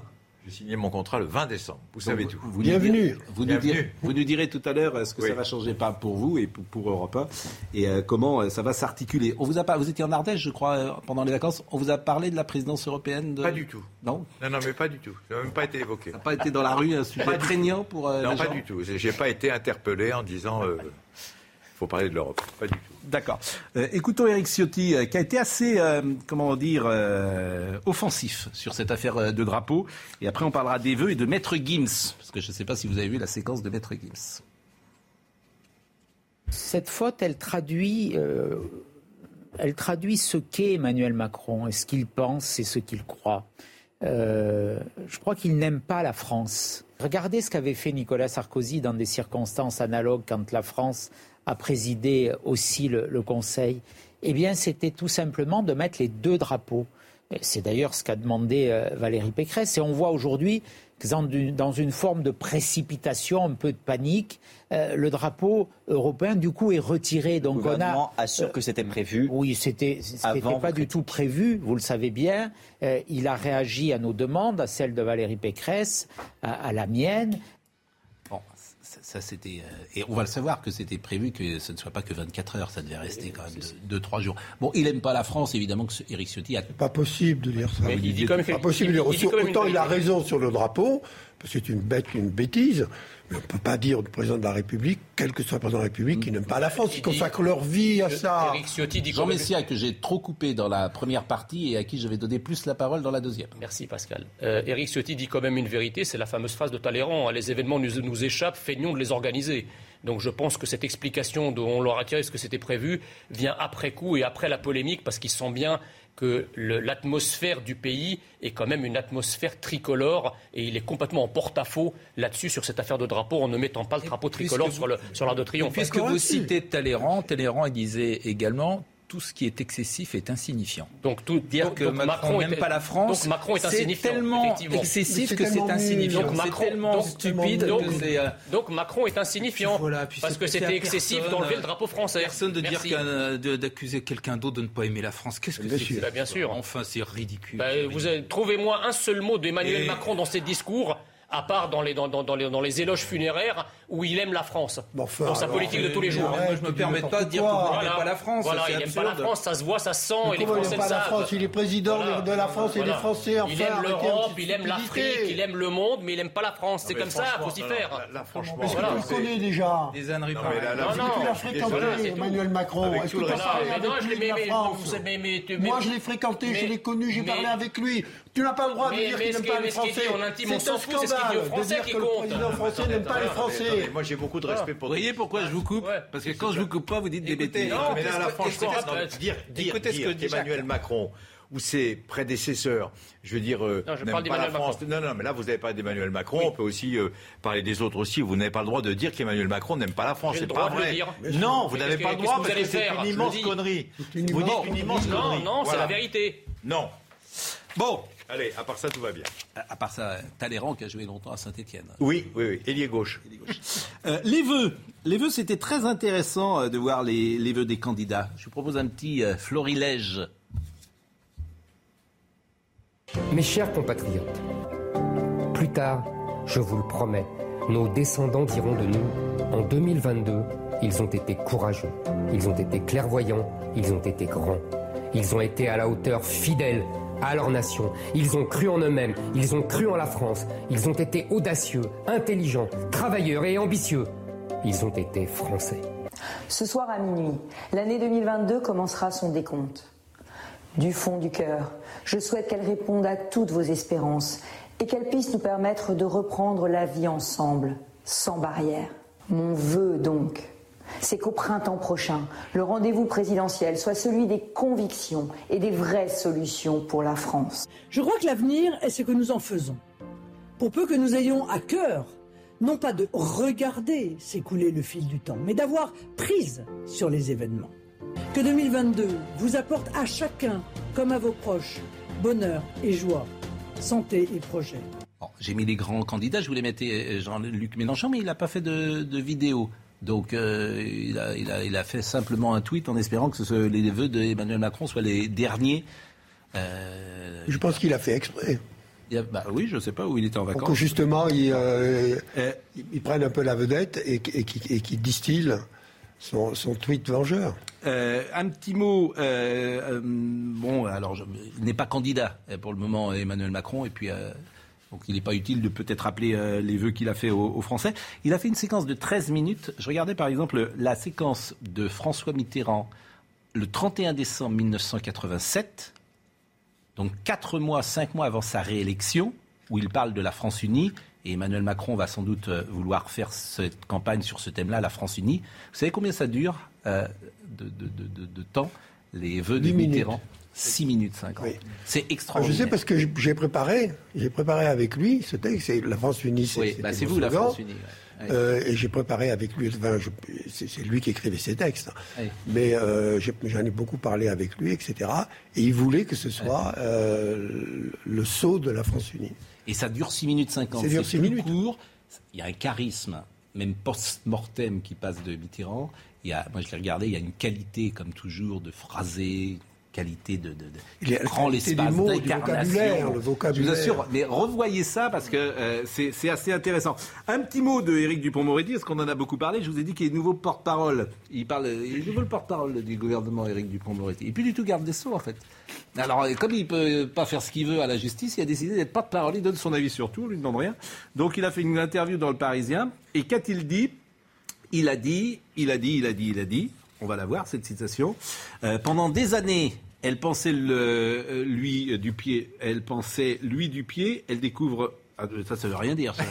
Bon, si on pouvait mettre euh, correctement ce qu'il a, elle- elle- elle- pendant des années, elle pensait lui faire du pied. Et il, il parle de Marine Le Pen. Elle découvre qu'en fait, c'était la courte échelle. Il y a une règle en politique qu'on flirte avec elle, avec plus extrémistes, euh, avec plus extrémistes qui gagnent. Oh là là, il y a, franchement, de- c'est n'importe quoi. Bon, c'est Bon, pas du tout le ce début, qu'il a c'est dit. le- c'est- c'est la rentrée. Non, mais c'est- non. On a compris. Bah, on, a, on- on a compris, mais ce qui est intéressant, c'est qu'il a été brillant dans sa campagne législative euh, dans le nord de la France, et, euh, Éric Oui, Dupond-Moretti. avec une victoire Et il incroyable. refait la même chose là. C'est-à-dire qu'il va parler tout le temps avec toujours son logiciel des années 80. Et moi, je crois qu'il a Moi, été- je pense que plus ils attaqueront Marine Le Pen et Éric Zemmour sur ces thèmes-là, plus effectivement. La politique fait Oui, mais c'est de la politique des années reproche- 80. On reproche au, C'est de la au politique des gouvernement à 80. juste titre de manquer de poids lourd politique qu'il essaye de jouer le rôle. Peut-être qu'il le fait mal, mais parle de c'est lui, là. non plus. Oui, mais bon, il est très mauvais. Tous les gouvernements, vous avez trois, quatre moi- ministres qui, euh, qui sont ce qu'on appelle. Je des suis pas sûr, je suis pas sûr que vous les entendiez parler longtemps, pour tout vous dire. Et je ne suis pas sûr que les prises de parole des uns et des autres n'irritent pas euh, le chef de l'État. Je suis pas sûr que. Moi, euh, Et en période électorale, on va le les entendre. hein, et peut-être Eh qu'ils ben- peut-être qu'ils parleront mal, j'en sais eh ben, rien. écoutez- mais c'est logique qu'on entende les quelques ministres quand même. Eh ben, je, Alors, ils je vais vous dire quelque chose. Si j'étais Emmanuel Macron, je dirais aux autres de se taire. hein. Ouais, Parce que euh, euh, il y a beaucoup de choses sur lesquelles on peut l'attaquer, mais il est meilleur qu'eux. hein. Il est meilleur qu'eux. Ça, euh, c'est la seule chose sur laquelle on, euh, Oui, on mais peut. vous pouvez Mais pas moi, faire j'ai une entendu campagne dire tout seul, que- vous savez très bien. Bah, euh, il a gagné tout seul la première fois. Donc, Moi, j'ai entendu dire que justement, euh, Emmanuel Macron l'avait nommé ministre pour qu'il soit euh, une des voix de la campagne. Alors certainement que euh, ça se terminera mal. Il va nommer je des pense qu'au porte-parole. début, c'était dans, l'idée du président. Ça va être intéressant. Demain, on recevra Marlène Schiappa, par exemple. Marlène Schiappa, ça va être intéressant de l'écouter.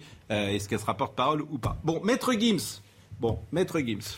Et nos attaques sont assez rudes sur l'exécutif pour dire ça. C'est-à-dire que quand je vous dis que depuis deux ans, tout ce qu'on a fait est disproportionné, euh, me semble-t-il, disproportionné. hein, euh, je, je- je pense qu'on ne ménage pas euh, l'exécutif de ce point de vue-là.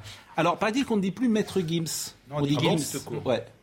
Gims. Euh, il, est, dit Gims. il est maître de rien en même temps. Donc, euh, Ah bah si, il a du succès. Attendez, c'est un, attendez, c'est un immense artiste. Mais Attendez. d'accord, mais enfin bon, c'est comme les Attends, mais trucs. vous pouvez pas dire un truc positif. Un mais c'est- c'est un grand, c'est un grand. Oui. Monsieur Gims, Monsieur Gims, c'est un grand artiste. Oui, mais on, on l'appelle pas maître. bon. mais Aznavour, on disait pas maître Aznavour. Mais- mais Il avait choisi un moment. Mais c'est son surnom, Maître C'est Gims. C'est comme les rappeurs qui se font appeler docteur, mais docteur en quoi Et qui leur a donné un leur. C'est un immense Docteur. Dreux, par exemple, c'est de qui, quelle université a délivré son doctorat? Moi, je suis pas un spécialiste des rappeurs. En mais tout cas, Gims, je trouve un que c'est- Euh. Mais non, ne dites pas ça. Je trouve que c'est très non, mais je trouve que c'est très intéressant ce qu'il a dit, euh, Gims, parce qu'effectivement, là, on voit bien la, la- la- la fracture qui peut exister, hein, disons-le, entre euh, c'est donc quelqu'un qui est arrivé sur le sol français euh, à deux ans et qui explique qu'il ne partage pas nos mœurs, nos habitudes, nos coutumes, c'est-à-dire de se souhaiter la bonne année.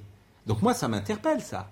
Je dis, comment se fait-il? Je crois que c'est la première fois dans l'histoire de Oui. France que des gens qui arrivent sur le sol de France n'acceptent pas, ils disent, ah ben c'est pas notre histoire, c'est pas notre coutume. Donc ça m'interpelle. Écoutons-le. S'il vous plaît, avec euh, les bonnes années, nouvel an, euh, laissez-moi avec ça, pardon. Vous savez bien que je suis pas dans ça, je, vous ai n'ai jamais répondu à ça. Mais vous continuez à m'envoyer des bonnes années. Tout le mois de janvier, février, etc. S'il vous plaît. En plus, les musulmans, là, on a, la même conviction. Arrêtez avec ça. C'est des musulmans, la plupart, qui m'envoient ça. Les frères, on ne fait pas ça. Est-ce que les compagnons, ils ont fêté le nouvel an? Abu Bakr Siddiq, à Omar hein? Othman, Ibn Affan? Non, les gars, s'il vous plaît, arrêtez. Arrêtez. Même des. S'il vous plaît, laissez les anniversaires. Je souffre avec ça. ne faites pas ça. Ne faites pas ça, parce que c'est c'est comme ça. En plus, c'est un pas de plus vers la mort. Donc on se réjouit de quoi finalement? Donc ça, ça fait pas partie de nos convictions, les musulmans. Venez, on, venez, on se concentre un petit peu sur nos trucs à nous. Hein? C'est pas méchant. C'est pas méchant. Mais restons quand même forts sur nos, valeurs, nos trucs à nous. Pendant les rides, euh, tous ceux qui font Thanksgiving, etc., ils sont pas tranquilles, ils font pas les rides. Noël, etc., on respecte. Ce ne sont pas nos fêtes. Incroyable. Donc, si on a bien compris, si vous voulez, ce type que la France a fait roi quand même, hein, parce que sa carrière a été faite en France, il en refuse le- les codes.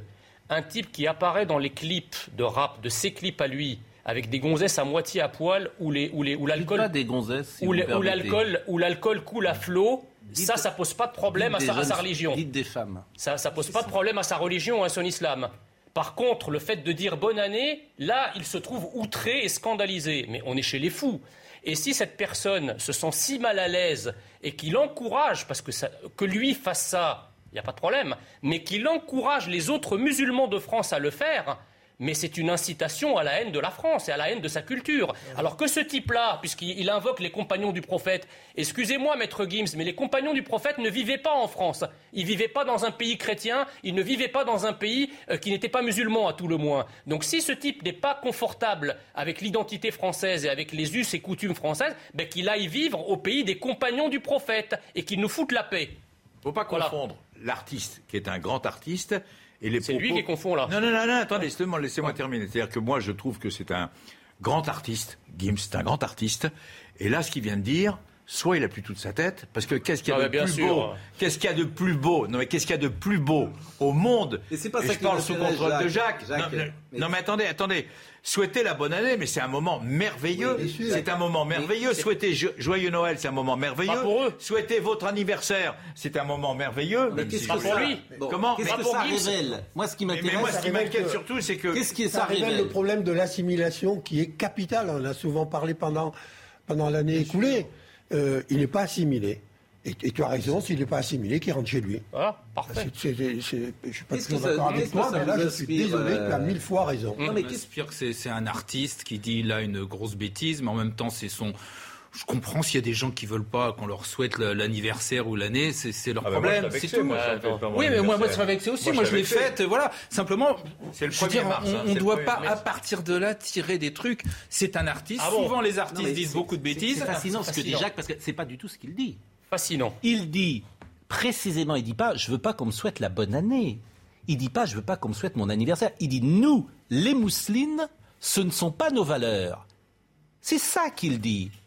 Oui, oui, Et bah, ça, qu'est-ce que ça révèle a- selon vous c'est- moi, je- L'assimilation. C'est ça ma question. Bah, Non mais qu'est-ce que oui mais que vous soyez pas d'accord, c'est pas non plus ma question. Qu'est-ce que ça C'est dur d'être percuté par la qu'est-ce que réalité. ça révèle C'est ça parce que du mauvais communautarisme. c'est toujours pareil. euh, euh, Non, faut bien alors, analyser ce qu'il dit. Oui, bah il dit, bah, Donc il faut dire, bah, quand, il dit quand il dit que- quand il dit quelque chose comme ça, il faut dire qu'il n'a pas raison, que ça révèle que- quoi que c'est pas. Mais ça révèle, c'est une. Il faut lui poser la question. Je, ça révèle peut-être une, forme de, percuté communautarisme excessif. Oui. voilà. Alors en revanche, ce qui est très intéressant dans cette euh, un artiste, franchement. Si on relevait toutes les bêtises que disent les artistes. hein, Non, enfin, c'est dur d'être percuté par le réel, Gérard. hein. mais ce qui est non mais ce qui est intéressant en revanche dans cette euh, Non, mais il a dit une connerie, point barre. connerie. Oui, mais c'est- oui, voilà.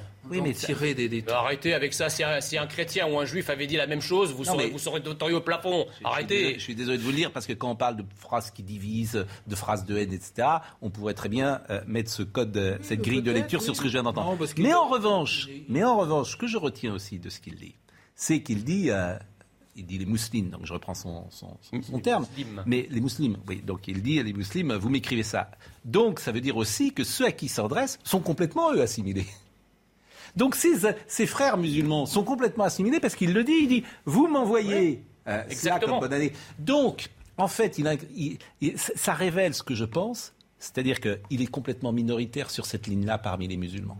Bien sûr. Alors, Mais c'est- ça, ça n'en C'est représente ça que ça révèle. Bah oui. Mais comme c'est un artiste et qu'effectivement Il il a a, une vitrine, Oui, il a mais, mais en fait, parce qu'en fait tous les musulmans de France se Mais Jean, disait lui-même, c'est Jean qui le disait lui-même, que dans ses musiques, ils boivent de l'alcool et il y a des femmes, euh, c'est l'expression que vous avez employée, Oui, je oui. crois, à moitié à poil. Regardez les clips, vous verrez. Donc ce qui prouve bien que là, tout ça, on est en plein dans la Mais c'est contradiction. l'hypocrisie dans- totale. mais c'est une bah, incitation quand même à la haine de la France, Eh ben, d'une certaine c'est- façon, parce que bah, c'est, de l'Occident plus que d'ailleurs c'est Oh pas. oui, et Gims ne représente pas que lui-même. Gims, il a des millions d'abonnés sur les Écoutons réseaux Gilbert sociaux. Collard. Ouais, Écoutons Gilbert Collard et je salue également Daniel Guichard qui nous écoute. Je lui souhaite bien sûr la bonne année euh, et euh, bah, il est très présent euh, régulièrement et euh, il vous salue d'ailleurs, euh, dit-il, mais je ne dirai pas quand même ce qu'il écrit, mais, mais il vous salue, il vous salue à sa manière. Bon, écoutons euh, ce qu'a dit Gilbert Collard. Ce genre de propos est fait euh, délibérément pour, pour, pour diviser, pour, pour, pour, euh, pour renforcer le communautarisme. c'est quand même euh, préoccupant que, de tels propos puissent être tenus parce qu'ils sont porteurs, dans la mesure où ils circulent hein, au milieu d'une jeunesse hein, qui, écoute, euh, qui, apprécie euh, ce rappeur, ils font quelque part mauvaise et méchante école et ça contribue une fois de plus à créer des divisions voulues. Bah, C'est-à-dire que c'est vrai que. Avant tout, c'est la volonté de, de, vouloir choquer, comme tout artiste. Non, pas de choquer. Être repris. Euh, oui, et, il devrait avoir dire, un rôle. le contraire de ce que, ce que dit la moyenne des gens. Il devrait en fait avoir un rôle contraire. Mais Picasso faisait pas comme ça. Euh, c'est pour ça que c'est Picasso. Je, je, bon, avant de parler de Jacques euh, d'Europe 1, euh, un petit mot sur ça m'a dans, dans l'actu, ça m'a intéressé aussi la taxe au poids euh, pour les voitures. Est-ce que vous savez, euh, par exemple, une voiture qui vous achetez une voiture euh, qui, alors c'est une voiture chère bien sûr, qui, euh, alors je ne vais pas vous donner le taux de pollution parce que ça veut rien dire pour euh, pour tout le monde, mais une voiture qui fait 1800 kilos, 1800 kilos, une voiture de 1800 kilos, c'est une grosse voiture, et qui dégage 223 grammes par kilomètre de CO2. Donc vous l'achetez. Vous dites, tiens, je vais faire tourner l'industrie automobile, j'ai acheté une belle grosse voiture, très chère, parce que j'ai beaucoup d'argent, ça coûte 150 000 euros, je sais pas, alors une Land Rover. Bon. Est-ce que vous savez combien vous payez de malus à partir de ce matin? Écologique. Ça, mais ça me choque pas. 6 000 euros. non, combien? Tiens, je vous, je vous, montre cette voiture. Donc ça, par exemple, c'est un... Bon, est-ce que le, le, malus, combien vous payez, à votre avis? Sais rien. Vous savez rien euh, Jacques euh, un moi, je veux pas un dire bon combien. Petit, un bon petit 5 000. De l'ordre de 40 000 euros. 40 000 euros. Oui, oui. Combien 40 000 euros par an la voiture? Non, 40 000 euros euh, d'un coup. Non, quand vous l'achetez. Quand vous l'achetez. Quand tu l'achètes, d'accord. on l'achète. Bah, oui, l'achète. Oui. Donc ça vaut 120, 130 000 euros et t'as 40 000 euros. Oui. Ça vous choque pas Non. J'ai lu ça, je suis tombé de Non, ma ça me choque pas Non, parce que on est de tous les que- côtés, on essaye Ouais, de, ouais. de- de limiter la, la- la- la- la pollution et, le- et la consommation d'énergie. Les gens qui mettent autant d'argent dans une voiture qui va polluer autant, ça me choque pas qu'on les taxe. Oui, franchement, ça me choque pas. Non, mais tu as raison. Moi, ça me choque pas. D'accord, avec les conséquences. Donc, et puis, la moitié du prix de la bagnole en, malus. Non, non, c'est Ah, pas la On fera peut-être l'industrie automobile. On dira, bah, oui, vous savez, on peut acheter aussi, si vous voulez mettre beaucoup d'argent dans une voiture, vous achetez une, une voiture euh, toute électrique. Ça coûte aujourd'hui plus cher qu'une voiture normale. Et au moins là, vous ne polluez pas. Je suis d'accord avec vous. Mais, avec mais, ça. mais là, c'est très, c'est très intéressant parce que l'autre jour, RTL a fait un reportage avec une voiture électrique pour aller à Saint-Malo. Il est parti à 8h, il est arrivé à 19h le soir, il s'est arrêté 25 fois, il faisait froid dans la voiture et il n'a pas pu la recharger. Vous dites, c'est pas sérieux. Il y a beaucoup de gens qui roulent. Écoutez, renseignez-vous. Mais la, la voiture électrique, Non, elle est bien en ville, mais tu vas pas en voiture. Renseignez-vous Mais- avec des gens qui ont des voitures électriques. C'est pas, mais tu ne vas pas sur la route. Mais c'est pas la règle. Tu restes, mais si. Vous, vous prenez tu ne une- vas pas sur vous- la route. si vous C'est vous qui renseignez. tout, bah, vous savez je- le parc Moi, automobile. Je connais quelqu'un. Vous savez combien de voitures- qui, a- qui a une Ouais. Tesla, qui Ouais. roule en Tesla. Oui. Il Combien fait- ça coûte, il les fait- Tesla Il fait 500 km. Ah, mais que vous connaissiez des gens qui roulent en Tesla, ça m'étonne pas. Combien coûte la Tesla? 150 000 euh, euros. Entre 100 000 et 150 000 euros. Non, non, vous en avez une à 40 000 euros.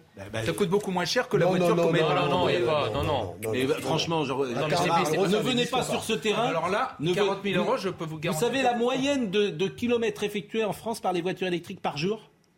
Moins de 50 km. C'est des voitures pour la ville, mais tu vas pas sur la route. Plus maintenant. Jacques- Là, vous êtes en retard. Plus maintenant. C'est fini. Je vous. enfin, c'est- c'est fascinant en fait. Bah oui, c'est fascinant parce que vous connaissez pas votre sujet là-dessus. Excusez-moi. Vous connaissez pas le sujet. Je viens de vous dire qu'il n'y a pas. La, la moyenne des voitures électriques est de moins de 50 km. Ça, c'est la moyenne. Euh, mais c'est- Il n'y a pas de voiture une sur le- moyenne, mais ne dites pas qu'on peut pas rouler avec une Tesla. Alors là, demandez à n'importe Mais une quel Tesla, spécialiste. 150 000 euros. Non, 50 000, 40 000 euros. Vous en avez à Non, 40 000. Avec la... D'occasion, d'occasion. Non, non, avec Allez. la... Ami euh, Jacques. À partir de 43 800 Bon, excusez-moi. Alors, mais non, mais c'est Mais non, mais incroyable. franchement, vous dites n'importe quoi. Ah bah, écoute, Jean, Non, non, Jean, je- je viens de vérifier. Écoutez, Mais non, mais vous parle pas écoutez de la Tesla. Ouais. Je Bon, vous bah dis voilà. que tu ne peux pas aujourd'hui, euh, je- je- comment dire, rouler en toute tranquillité avec une voiture électrique, faire 400 km d'un coup. Voilà. Ce que Si. Mais c'est même pas le sujet. bien sûr C'est- c'est- Jacques, c'est- Pascal, Europe un. C'est même pas le sujet. Pascal. Alors pourquoi vous allez à Europe 1 Vous étiez bien à Radio France, les gens vous aimaient. Je vais à Europe 1 parce que d'abord j'ai reçu une proposition qui était extrêmement intéressante de, de Nath Villadrevel que vous connaissez, euh, de Le directeur de la Pérez. rédaction. Voilà, j'ai, je suis très content d'y aller. Je suis très content en tous les cas de lancer un nouveau challenge.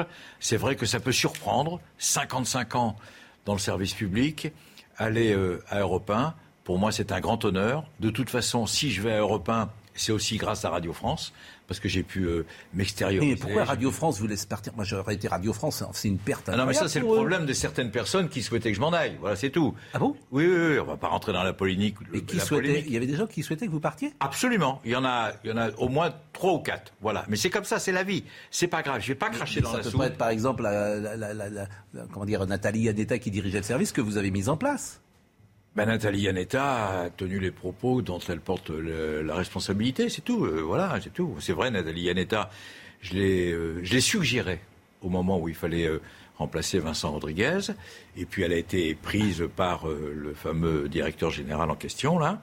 Et donc euh, voilà, elle a tenu des propos qui sont extrêmement euh, déplaisants et en tous les cas euh, désagréables. Elle a déclaré, notamment dans l'équipe, euh, Jacques Vendroux n'a plus de contrat avec euh, Radio France et France Info, mais mais on va l'appeler si euh, on a besoin de lui. C'est-à-dire que je peux aller faire des courses, je peux laver les voitures, euh, je peux aussi faire euh, le ménage dans son bureau. Et puis il y a un directeur général que je ne nommerai pas parce que je ne veux pas lui donner de l'importance, parce qu'il n'en a pas du tout.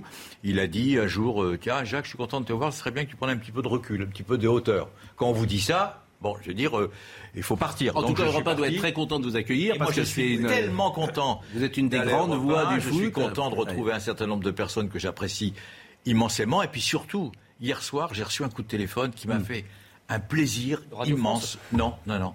D'Europe 1, j'ai reçu un coup de téléphone d'Yvan Levaille. Oh là là, Yvan. Il m'a téléphoné, il était 23 heures. Il m'a dit Jacques, vous ne pouvez pas savoir comme je suis content pour vous.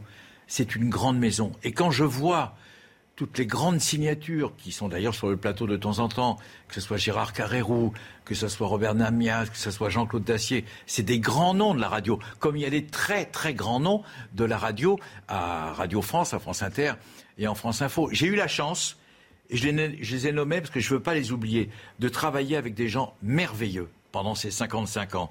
Jean Lucas, Jean-Marie Cavada, Michel Boyon, Michel Cotta, grande présidente, Jacqueline Baudrier, tu les connais, grande présidente, Sybille Veil, qui est au-dessus, elle ne peut pas se mêler de, de savoir s'il faut garder Vendroux ou pas Vendroux, j'en veux pas. Et surtout, et surtout le plus important, dans une maison comme Radio France, on a eu la chance d'avoir des directeurs généraux magiques. Oui, ah bon, non. Martin Hajdari, Claude Norek, Dana Astier, euh, Laurent Guimier, Frédéric Schlesinger, j'oublie aussi... euh, Jacques, parlons d'Europa parce que vous êtes non, là non, non, non, mais je voudrais dire que ces mecs-là m'ont permis d'exister. Qu'est-ce que vous allez faire à. Europe Qu'est-ce que vous allez faire à Europe Je vais faire des podcasts sur le, les grandes équipes. Bordeaux 85. Oui, génial. euh, L'équipe de Nantes que tu, que tu as bien connue, etc. Le Gazélec d'Ajaccio qui a été champion de France amateur pour la première fois en 1960. Je ne sais pas si vous allez faire du monde. Moi, j'adore les Ajaxiens, mais euh, la, la- la non, mais le Gazélec Gazélec Ajaccio- d'Ajaccio est la première équipe en 60 à être championne de France de amateur. On Et salue donc, Michel trois- Man- Mancini, Michel Mancini qui était Bien sûr, et je salue Pascal Risterucci, etc., Voilà, qui sont les adore. À Mezzavia. Je vais à Mez- Non, non, non, à Mezzavia. Mezzavia, le Mezzavia. magnifique terrain de Pascal Mezzavia. Risterucci, Exactement. Charlie Taverny, euh, c'est des grands joueurs, ça, et donc font partie du patrimoine de la. France. Est-ce que vous allez intervenir à l'antenne? Mais oui, régulièrement, je vais intervenir sur l'antenne. Et je suis content, je suis heureux. Peut-être que c'était un petit peu compliqué de prendre des décisions. Il y a beaucoup de personnes qui m'ont encouragé. Et les personnes, par exemple, que j'ai nommées, notamment Jean Lucas et Jean-Marie Cavada, m'ont dit Vas-y, Yvan Levaille m'appelle hier soir. Moi qui te suis envie de depuis pleurer. 50 Bah, écoutez, ans, bravo. je suis ravi que tu vous. Europe 1, tu vas leur redonner la pêche. Bon, Et bravo à 1 vous. a besoin de toi. Bon, euh, je, Je te remercie bon, beaucoup, Jacques. je précise que Tesla, le premier modèle, est à 43 000 euros, ce qui est quand même hors de prix hein, pour une 40 000, voiture. j'avais dit. Oui, mais c'est pas la. euh, C'est très cher, pardonnez-moi, les voitures, euh, les- la Je voiture moyenne des. Français, ben, c'est moins de cher- prix. C'est moins cher que la voiture que. que- Ça, après 59 000 euros, 104 000 euros et 114 000 euros. Mais c'est hors de prix. Des- eh ben, quand vous êtes rendu à mettre 43 000 euros dans une voiture, c'est pas la moyenne française. L'essentiel de la- la- l'essentiel de la pollution, il n'y a pas des les bagnoles, hein, excuse-moi. Et, c'est vrai que, et c'est vrai, cher Gérard, que euh, beaucoup me disent, bah oui, ceux qui ont des voitures électriques, ils disent, bah voilà, c'est très bien. En ville, c'est formidable. Mais dès que tu vas sur la route, c'est compliqué. Je- Tout le monde euh, témoigne de cette réalité. Euh, prenez, vous savez ce qu'on fait La- la- la- Vous savez ce qu'on fait On fait un pari tous les deux. On fait un pari. Vous prenez la voiture euh, que vous avez dite là, une voiture. Tesla. Tesla. Et vous partez à où vous voulez, qui est en Ardèche. Hein, et on fait des directs tous les deux. À Chassier. Voilà, pour savoir comment ça se passe. Vous faites un reportage, vous vous dites si la clim continue de marcher, si vous avez chaud dans la voiture, si vous êtes obligé de vous arrêter deux heures et tard, et on voit entre le moment où vous partez, on fait ça avec Romain Desarbes à 6 heures et on vous suit jusqu'à 10 heures. Et, on- et vous nous racontez votre voyage en voiture électrique. OK? Ouais, vraiment. Je peux même vous apporter quelqu'un. Une Zoé. Ça vous va, une Zoé? Une Zoé. Moi, je n'ai pas les Ah bah si vous choisissez, faut choisir une voiture, euh, faut pas choisir une Tesla, c'est cher. ça- eh. Est-ce que vous êtes d'accord avec ce pari? Oui, ce que vous voulez, oui, ça m'est égal. Voilà. Euh, Simplement, ce que je veux vous dire, c'est que l'an- C'est en, en 2021, non, c'est quand, en un mot, en 2021, le tiers des voitures qui ont été vendues étaient soit électriques, soit hybrides. Eh ben oui. Parce que- L'essentiel de la pollution Oui, ne juste vient pas des présenter bagnoles. ça, regardez. Présentez, juste mais vous auriez dû me le donner. Le 50e Montrez. anniversaire du Variété Club de France. Un livre plein de souvenirs, préface de Michel Platini. Et mon premier grand rendez-vous avec Europe, eh bien, ce sera vendredi. Et Voilà. Michel Platini, vous, et vous l'amèneriez pas sur notre plateau, Michel Platini Ah, je, je vais ramer un peu là quand même. Je vais Ah oui, Non, non, n'aime pas Pascal. On n'a pas été très gentil avec lui. Michel J'ai Platini- passé ma vie à prendre sa défense sur le plateau. Bon, un Michel jour, Platini. Sur un malentendu, peut-être qu'il va venir. Mi- Je vais Voilà. vous dire, Michel Platini, c'est le plus grand joueur de tous les temps Ah, du foot. Enfin, enfin, vous le reconnaissez. Mais j'ai passé Enfin. mon temps à dire ça. Mais non, mais vous parliez toujours d'Henri évidemment, Michel, évidemment a- j'ai envie de dire que évidemment Michel. Mais on va parler de tout ça sur Europe. Le plus intelligent, le plus doué, le Voilà, vous après. D'accord, c'est le plus. euh, le Mais évidemment, Ah, c'est le plus grand, ouais. Le plus grand, c'est Ah plus fort que Zidane. est- Pour moi, hein. grand. Non, mais je- il n'y a même pas de discussion. Mais en revanche, effectivement, cette affaire euh, nous avait un peu euh, séparés. Divisé. Séparés. Mais j'ai Merci à Marine. Lançon, à qui je souhaite bonne année. Marine qui, est- est Et on se formidable. retrouve sur Europe, hein, Pascal, vous nous écoutez. hein. Oui, mais oui, j'ai bien compris. Audrey Missirac. Vous devez bien nous écouter. Hein. Ah, Putain, je suis déjà cuit. C'est lundi, je suis déjà fatigué. Audrey Missiraka était à la réalisation. Thomas euh, Manval et Harry Jepsen étaient au son. Merci à Mélanie, merci donc à Marine Lançon, vraiment que j'embrasse tendrement, à qui je souhaite le meilleur. À Justine Cerquera qui est avec nous euh, désormais. Euh, Jean-Marc Morandini dans une seconde. Pardonnez-moi, je vous ai un peu coupé. J'ai été Oh, bon, voilà, mais c'était le, le- on avait du punch ce matin. Qu'est-ce que vous voulez que je vous dise? C'est c'est la vie de nos émissions. À demain, à ce soir, à ce soir. Ils se souffrent de l'heure quand même. hein. Retrouvez ce programme dès maintenant sur cnews.fr.